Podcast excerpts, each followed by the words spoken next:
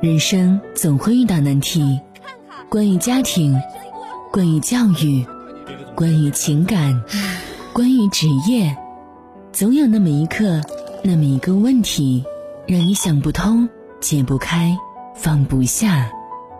夜听心语，倾听你的故事，解答你的困惑，照亮你的人生。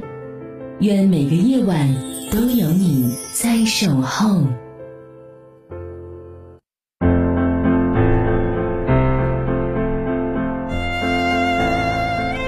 晚上好，北京时间二十一点，欢迎您锁定调频 FM 八十七点八，收听综合广播夜听心语节目，我是雨涵。听众朋友可以通过快手平台搜索 YH 五一二零四一七二，找到主持人雨涵，添加关注，讲述你的故事。听众朋友可以加入到综合广播微信公众平台，登录综合广播微信公众平台的方式，在微信界面添加朋友的状态下，点击公众号，搜索“综合广播看鹤城”字样，就可以加入到公众平台当中，在线与我们交流互动。另外，通过微信也能够收听到广播节目了。在微信公众号中搜索“看齐”，进入到看齐频道主页面，点击看齐频道当中的广播直播就可以了。在今天的节目当中，我们邀请到的是齐齐哈尔医学院附属第二医院心理调试中心郝春雷做客直播间。昨天在节目当中，我们说到了一个词儿是神经衰弱哈，今天我们就来说说它的这个和它也有一些关联，但并不一定非是从神经衰弱来的一个失眠的问题啊。嗯，你好，主任。今天呢，我们嗯来主要讲一下啊，咱们老百姓常说的这个词儿，叫做“我失眠，睡不着觉了”。呃，首先呢，就是说我们呃常用的术语叫做睡眠障碍。啊，睡眠障碍呢，它主要分两大类。第一类就是说器质性睡眠障碍。器质性睡眠障碍指的就是说，呃，身体的器官存在一定的病变。然后得呃其他这个疾病了，它导致的这一个伴发的一个临床症状叫器质性睡眠障碍，啊，它是有原因的，可能说你这个躯体疾病好转之后，这个睡眠障碍相应的也会呃好转，甚至是消失。今天我们主要说的呢就是另一类，叫做非器质性睡眠障碍。什么是非器质性睡眠障碍呢？它主要指的是各种心理社会因素引起的睡眠的质。量或者是时序的变化，呃，什么是质呢？就是说，呃，睡眠的质量，呃，就是说量呢，就是说表现在一个睡眠的时间，然后时序的变，时序指的就是说，呃，睡眠的节律是不是有一定的这个呃变化？呃，主要呢，它包括有这么几类，第一类就是第一种就是说失眠，第二种呢是嗜睡，第三种呢是睡眠觉醒节律的一个改变。第四种呢是睡行症，第五种呢是夜惊。嗯，今天我们主要就是来一同了解，呃，和学习一下这个失眠。呃，最简单的、这最基础的、最常见的这种，呃，就失眠症。嗯，说到失眠，其实它是有一个标准的，并不一定说从小到老，他那个睡眠时间都是一样的。比如说孩童时期，他睡眠需要的时间就比较长啊，十个小时以上，慢慢的就七八个小时啊，八九个小时啊，啊，等到这个就六十岁以上，可能六个小时左右啊，就已经够用了啊。这个睡眠时间它是不能纵向去比的。很多老年朋友，我觉得都都是走入了一个误区，比如他。三年前啊，两年前觉得我睡眠能够达到七个小时，但我现在六个小时了，不行了，我睡眠不好。呃，或者是有一部分人呢，他天生这个对睡睡眠的需求量就不是很高，啊，就可能每天五个小时他就够了，第二天依然能精力充沛，但是一横向纵。对比啊，他这个睡眠时间和其他人可能就真就少了那么一两个小时，但是这也没关系，这都是一个一些这个正常的数值。但是我们要看这失眠到底是对自身啊有没有就第二天的工作有没有产生这个实质的影响，对吧？有没有一定的影响？正常说，我们作为一个正常的。成年人一般睡眠呢，就是说以二十四小时，因为一天是二十四小时嘛，以这个为呃划分的话，一般睡眠时间在三分之一左右，其余的这个非睡眠时间在三分之二左右，它是一个正常的状态。像主持人说了，它并不一定说是呃，这就是一个非常的死规矩，我就是必须得达到三分之一小时，我是对的。嗯。他其余的你这个时间，我就是有睡眠障碍，也并不是这样。像刚才主持人说了一个词儿啊，非常的专业，就是说，呃。怎么比较呢？就是说横向比较和一个纵向比较，就像老年人他纵向比较和之前比较啊，再一个跟其他人比较。其实像主持人说的一样，真的是一样，就主要还是表现出你这个睡眠，像老年人睡眠量主要逐渐变小，以前睡几个小时，现在睡五六个小时啊，但是主要是看你五六个小时的这个睡眠足不足以保证你的这个正常的工作和生活啊，还有一个对躯体是不是有损伤。是一个这种状态，嗯，呃，然后呢，就是说睡眠障碍一般这什么样的人，他因为我以前挺好呀，为什么现在得这个病呢？什么样的呃因素会导致得这个睡眠障碍？是我们今天主要讨论的这一个问题。因为呃讲了半天啊，不能光给大家讲这个病，主要是说让咱们怎么样去预防你得这个病。呃，首先一部分人呢，他是有会什么原因会导致呢？就是说应激因素。应激因素是什么呢？比如说，呃，最近我家里有什么事儿了，啊，喜事儿也好，啊，不好的事儿也好，啊，他都会对自己产生的一种应激，是一种突如其来的这种改变，啊，让这个人出现一种呃状态，呃，出现应激，然后随之它会产生的一种最明显的表现，就是在睡眠上。嗯，可能说睡不着觉啊，或者说睡觉醒啊，我总醒，一宿醒个十次八次、五次六次的，就是睡眠质量出现明显明显的这一个呃改变。像这种就是心里装着事儿呢，对啊，不停的要想事儿，就影响到睡眠了。突然间出现一个应激，会导致这种状态。再一个就是说躯体因素，躯体因素就是近期，比如说这个患者，哎呦，近期就是觉着身体不适，嗯，很难受。嗯，或者说，甚至有有些女性，像有一些有些女性更年期啦，嗯，或者有些女性在这个呃这个呃一特殊时期，她可能存在一种身体的改变，它也会导致这个睡眠的这个状态发生改变。再有一就是环境因素，环境因素它表现是什么呢？像我啊，以我自身为例，我就是一个。呃，环境改变可能会影响我睡眠的人，就认床。嗯，对，认床。我也给自己总结的是，我认床。呃，换一个环境，可能就是没有很好，没有就是很好的睡眠的这种习惯。可能平时我在家十点以前我就上床睡觉了，很困，然后一直接就睡觉了，而且睡眠质量特别好。当我换了一个状态，换了一个地方，比如说我就哪怕是在单位值班啊，或者是说我去我母亲家。可能都会有明显的改变。我这不睡觉啊，十二点多，哎，还打精呢，还打精呢，还在这儿瞪着眼睛考虑我这怎么还不睡觉呢，或者怎么样？有的时候甚至就像疫情期间，我们不是在单位这种封闭值班嘛，呃，甚至我自己都给自己下点药，吃点这个管睡眠的药。真的是一换这个状，一换这个环境的时候，睡眠会受到影响。这就是说环境因素的一个影响。啊，再一个就是说。药物或者是其他的这个物质的影响，就是说，呃，一旦出现睡眠问题的时候，考虑一下是不是最近呃吃了什么呃嗯其他的药物啦，看是不是对睡眠有些影响。有因为有些药物它在说明书上也很明确的说，说说可能会影响睡眠了或怎么样。嗯，我们在就是说知道这些因素以后呢，在平时的生活中呢，就要呃注意，就是说避免出现这些，或者是说呃一旦出现应激。或者是说，一旦换个环境了，我怎么样提前去呃去安慰自己也好，或者是说呃去提前给自己吃一些这种辅助睡眠的药物，这样的话可以使自己在提前出现这种状态的时候进行一下预判，然后进行一下干预。这样的话，自己这个省着我睡不着觉，我难受啊，第二天起来呃工作也做不了了，或者说身体也不舒服了啊，避免出现这种状态。就是可不可以这么理解，这种应激性的失眠？不可怕，对啊，我们就是比如说这个时间段过去了，像您刚才说的列举到的第一种，家庭出现变故了，我经常想这个事儿，比如孩子高考，或者是有这个呃什么突发情况的，可能这个情况过去以后，睡眠自然就好了啊。比如说认床的这一部分人，我换回来就还会睡得好，这个都不可怕，换过来还会好，对，这都是短期的、暂时的。但一旦是像这种，呃，换回来了以后也没好。反而持续性的这种那就麻烦了，也真有。就是我之前上嗯大上个月会诊的时候，就有一个老大爷，他就是这样，他就是以前啊，他陪他老伴儿住院的时候，他就出现这种睡眠障碍了。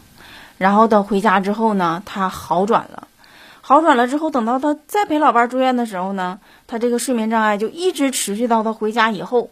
然后呃，对，那次他就真住院了，就是严重的睡眠障碍，也真的就是有这种，尤其是老年人，他因为你在医院不像我，我可能去我母亲家就待一宿，嗯，然后我就回来了，他可能住院的时间会达到半个月啦左右这种状态，就类似于生物钟有更改，他持续的这种失眠，他就会导致他这个形成睡眠障碍。再一个就是说，像这个应激状态，真有我之前有一个患者是，呃，一个高中的老师。他可他就是因为家里出现这种变故，就是他母亲去世了，然后他这个睡眠生物钟发生明显的节律的改变，就是说，呃，嗯，失眠，然后一开始没有明没有这个重视这件事儿，时间长了，就是说出现非常严重的这个药物依赖，因为他睡不着睡不着觉怎么办呢？老百姓讲话了，自己都会自给自己开药，吃点那个安定片吧，啊，这种乱吃。盲目的吃，而且没有遵从医嘱医嘱的这种吃法，形成了一种严重的这个药物依赖。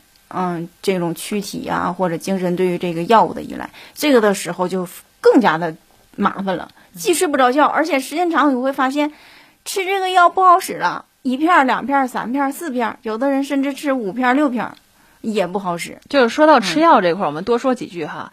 生活当中总是有，我觉得还是老年居多，就是年轻。年轻人可能还会少一点，就是分成两种极端，一种是部分老人他觉得失眠了，我睡不好，谁让我去医院看我也不看，谁推荐我什么药我也不吃，我就挺着。为什么？一问他为什么，就觉得怕药物依赖。对，还有一部分老年人有一点失眠，他就会四处寻医。当某某某说这个，嗯，什么艾司唑仑好用啊，就用这个；说这个什么。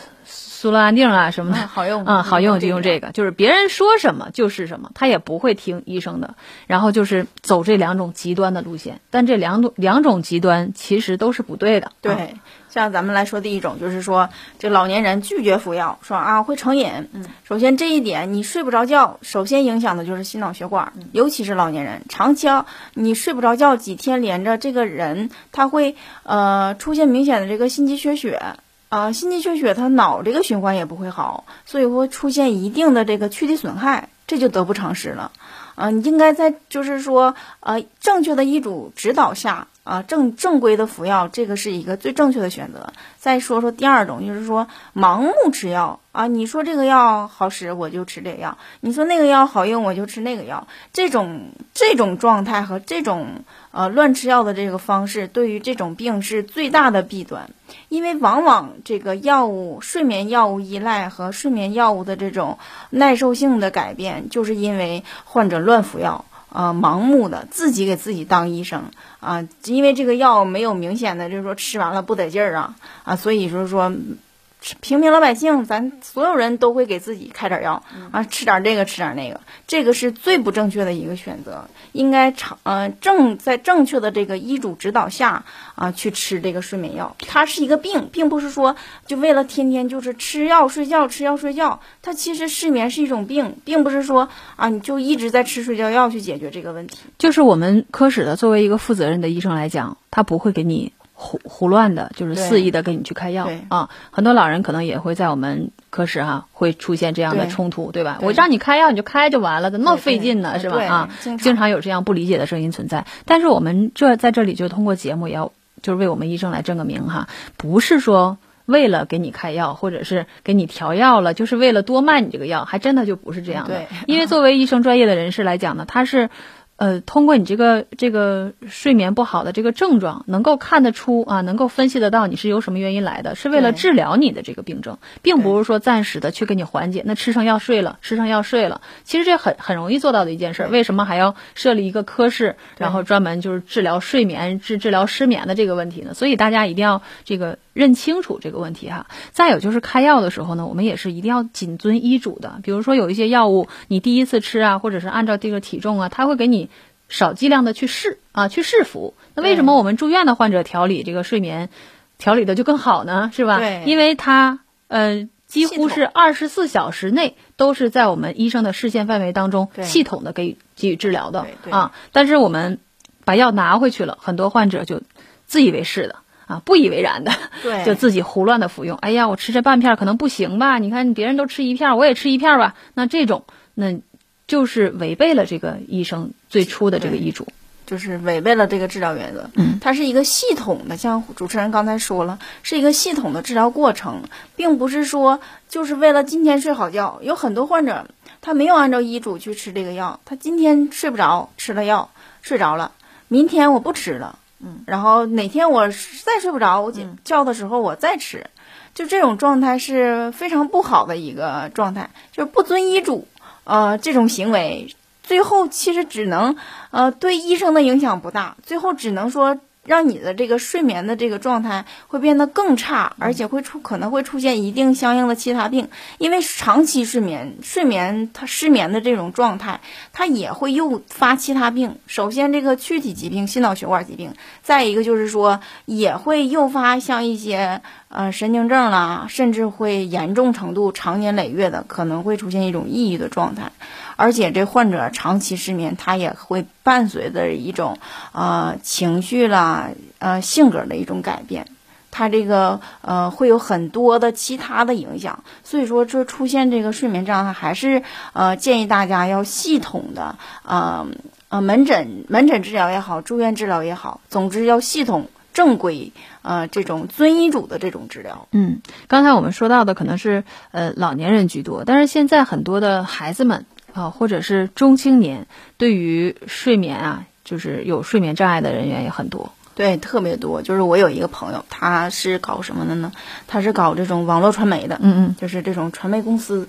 他就是常年，呃，前段时间跟我说说的，哎，我心脏难受啊，不得劲儿啊，然后去这个地医院做了一张心电图，医生跟他说，呃，确实是 ST 段有改变，就是说有一些那个心肌缺血。嗯。啊，但医生也说了，就是。没有明显的这个气质损伤，我之前就跟他说，我说呢，你这个睡眠的习惯特别不好，他基本上晚上不睡觉，嗯，然后，呃，在凌晨三四点钟睡觉，睡一天。中午第二天下午再起来，他是节律的颠倒。有的时候，如果碰见有事儿的时候，基本上白天也不睡。我说好人他也不能几天都不睡觉啊，黑白不睡觉，这种状态，这种年轻人特别多。一就是说他从事的这个工作可能晚上工作的量比较大，再一个就是说，呃，真的就是一定是一定社会阶层的人，他可能对于这个社会压力，呃，这个压力的这个。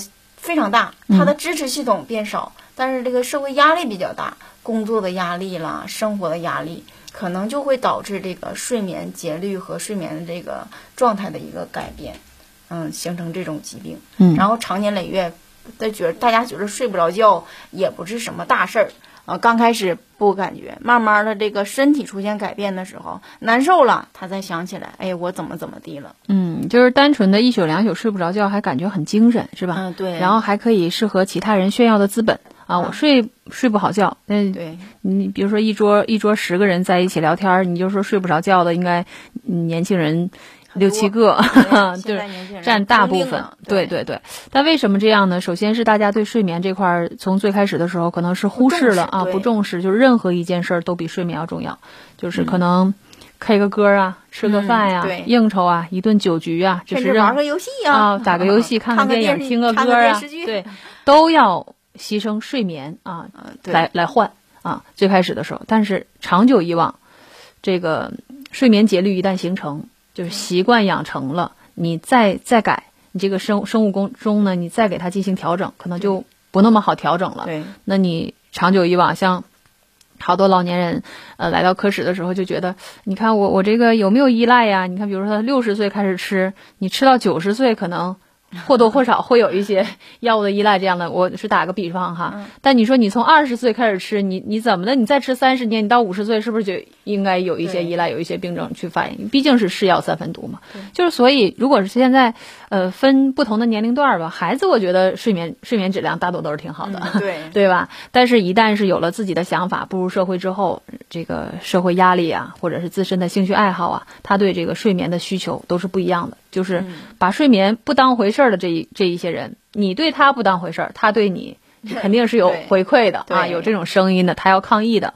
那么长久以往失眠的人群去去年轻化。现在就是目前的大情况，就是大概就这样，是吧？失眠的状态现在就是说，逐渐的，就是说年轻化。再一个就是说，我们对于这个门诊呢，或者住院的患者，对于年轻人和老年人对待态度也不同。嗯，可能七八十岁、六七十岁的老年人，我们真的就是说，按照老年人的意愿了，就是不给他调药了。嗯嗯，因为他吃睡觉药，他觉得很舒服，能睡着觉。嗯，因为他毕竟年龄大了。嗯，你如果在调药的过程中出现波动了，他会产生焦虑了，或者其他表现。嗯，啊，我们可能就是说啊，老年人就吃睡觉药，吃睡觉药吧。嗯嗯，但是说年轻人，我们还是以这个治疗这个这个疾病为主，就是说啊，还是说尽量选用一些其他的药替代啦，或者是说其他的方法，嗯，让这个系统治疗把这个病治好。因为老年人他老年人说，哎呀，姑娘，我就想睡个觉，你别给我折腾了。嗯嗯，可能有的时候就要还是满足这个老年人这个意愿。嗯那年轻人肯定就不行了。你吃像你说的，二十岁、三十岁开始吃，你别说三十岁，四十岁开始吃睡觉要，吃二三十年，嗯，这多痛苦一件事儿。对。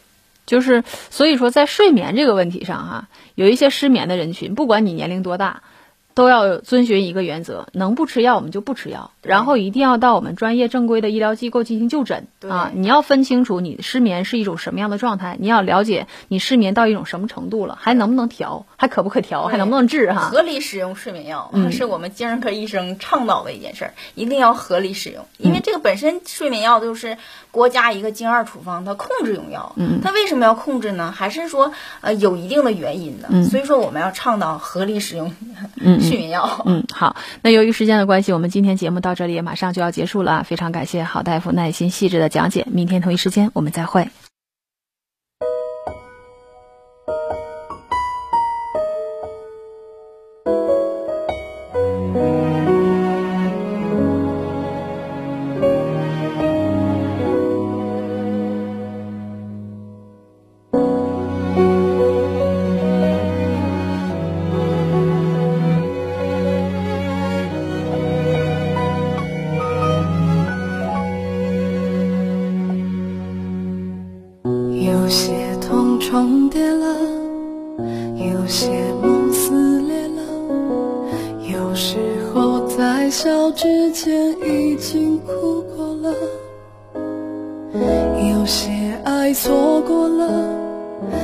有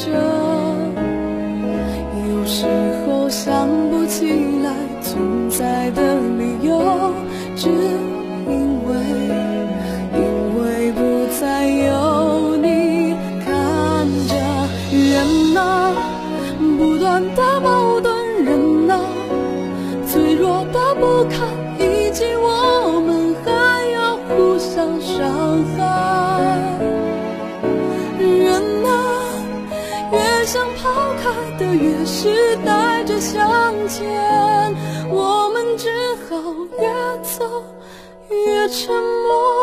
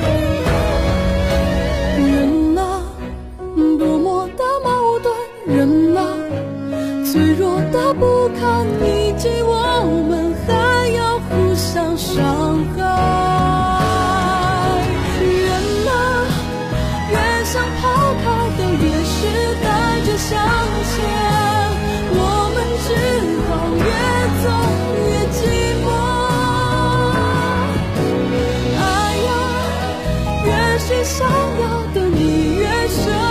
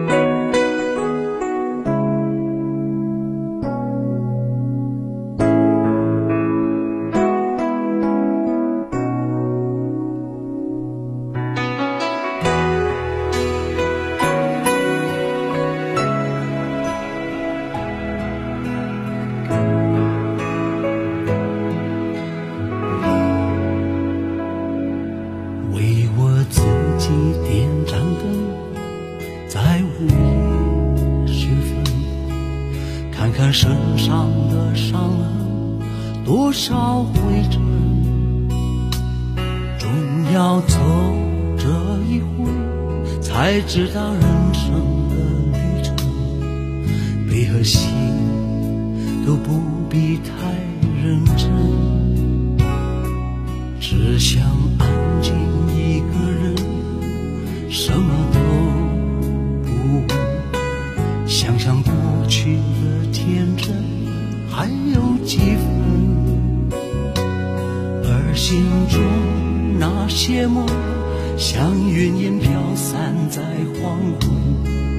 挥挥手不必追不必等。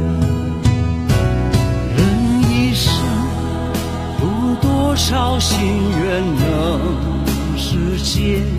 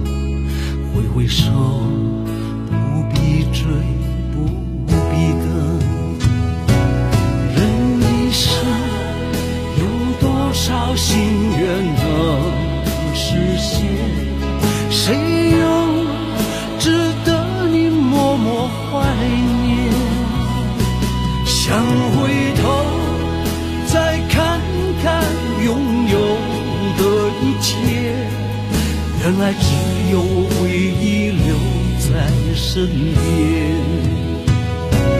人一生有多少心愿能实现谁又值得你默默怀念想回头再看看拥有的一切原来只有回忆